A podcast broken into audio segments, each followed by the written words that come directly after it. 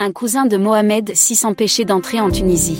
Le 19 janvier, les autorités tunisiennes ont empêché le cousin du roi du Maroc Mohamed VI, le prince Hicham Ben Abdallah Alaoui, d'entrer en Tunisie. Le cousin du roi marocain allait participer à un symposium culturel sur le printemps arabe.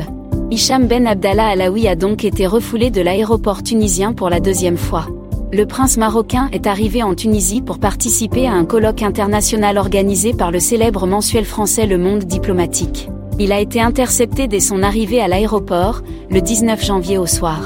La police tunisienne l'a empêché d'entrer dans le pays. Selon des médias tunisiens, un groupe de dix policiers l'a accompagné dans une chambre privée pour qu'il y attende son expulsion dans un avion à destination de Casablanca, au Maroc. Réagissant à cet incident, le prince Hicham Alaoui a déclaré le traitement de la police était décent et respectueux, mais sans justification convaincante de l'interdiction.